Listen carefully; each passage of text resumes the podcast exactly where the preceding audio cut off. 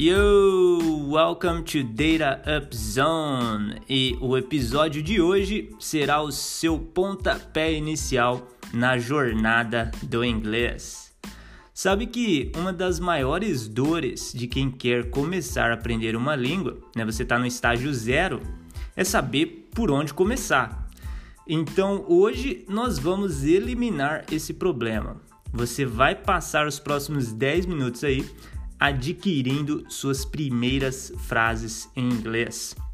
Então, se você está no, no nível zero agora, você não sabe nada de inglês, ou está no nível muito básico, aliás, isso é exatamente o nível que eu espero que você esteja, pois isso é um podcast, é um programa para iniciantes, certo? Então hoje nós iremos aprender quatro actions.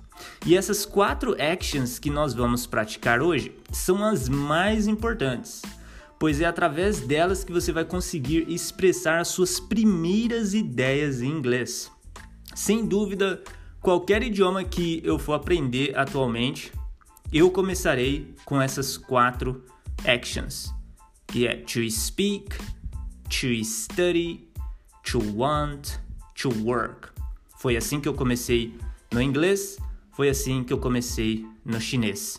Então lembra, a nossa ideia é a gente conversar. Isso é o mais gostoso quando você está adquirindo uma língua. É você expressar suas ideias. E para isso, todas essas actions, a gente precisa colocar ela num contexto. A gente precisa construir frases com ela, certo? Então, o mais importante de tudo é que nós não vamos estudar o inglês. Nós vamos adquirir o inglês. E para isso, vamos imediatamente colocar essas actions em frases, certo? Pois lembre-se que a ideia aqui é a gente utilizar a língua para comunicar suas ideias e suas vontades. O nosso objetivo aqui é que você fale inglês. Então, para isso, nada melhor do que aprender essas, praticar essas palavras, né, em um contexto, beleza? Então, o que vamos criar aqui é um ambiente de imersão no seu nível, para que você comece a se familiarizar com o inglês, adquirir as suas primeiras palavras, ok? Nós vamos conectar essas actions com os vocabulários que você vai encontrar é, na descrição deste episódio, beleza? E esse então vai ser o seu pontapé inicial. Pronto para começar? Então, bora mudar para o modo inglês and let's roll!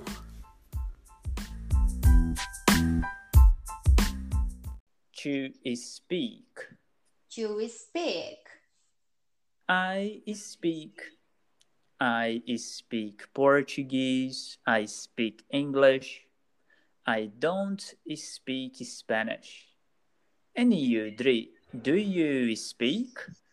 Yes, I speak. I speak Portuguese. I speak English, but I don't speak Spanish. I speak with.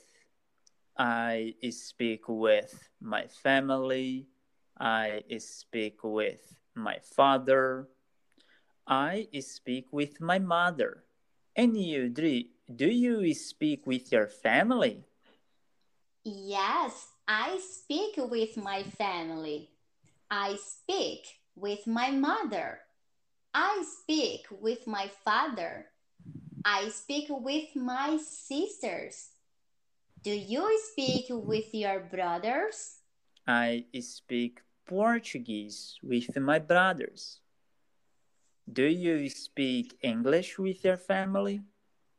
I don't speak English with my family. I speak Portuguese with my family. Do you speak English with your friends?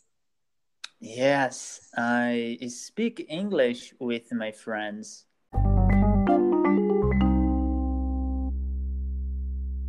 To study. To study. To want. To want. I study. I study English. Do you study, Dri? Yes, I study. I study English, but I don't study Spanish. Do you study Spanish? Mm, I don't study Spanish. Do you want to study Spanish? Mm, yes, I want. I want to study Spanish because I don't speak Spanish. Mm, so, do you want to speak Spanish? Yes, I want to speak Spanish.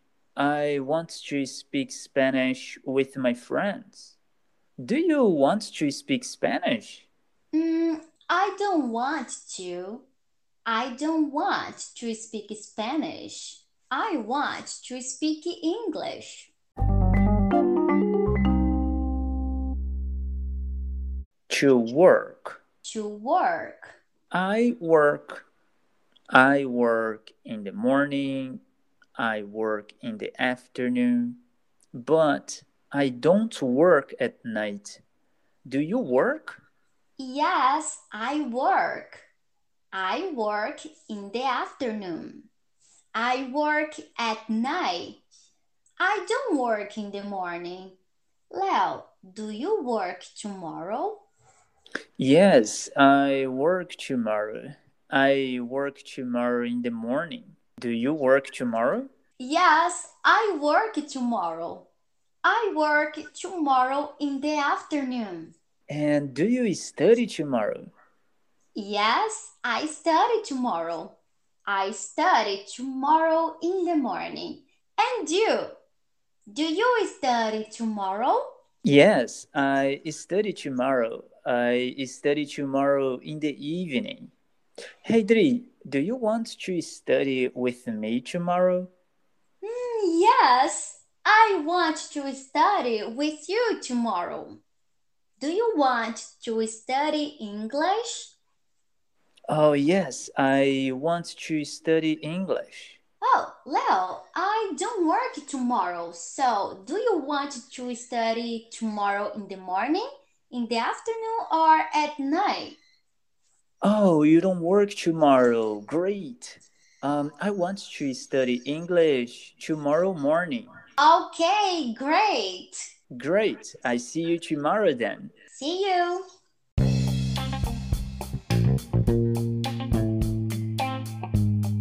Alright, muito bem. Esse foi o nosso pontapé inicial no inglês. Espero que tenha aproveitado esse episódio e bem importante, não tenha receio de repetir quantas vezes necessário esse episódio.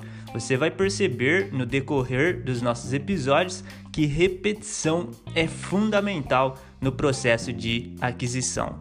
Não esqueça de favoritar esse podcast para não perder nenhum dos nossos próximos episódios e você poderá enviar suas dúvidas e feedbacks no e-mail dataup.academy@gmail.com. Thank you for listening and I'll see you next time. Cheers.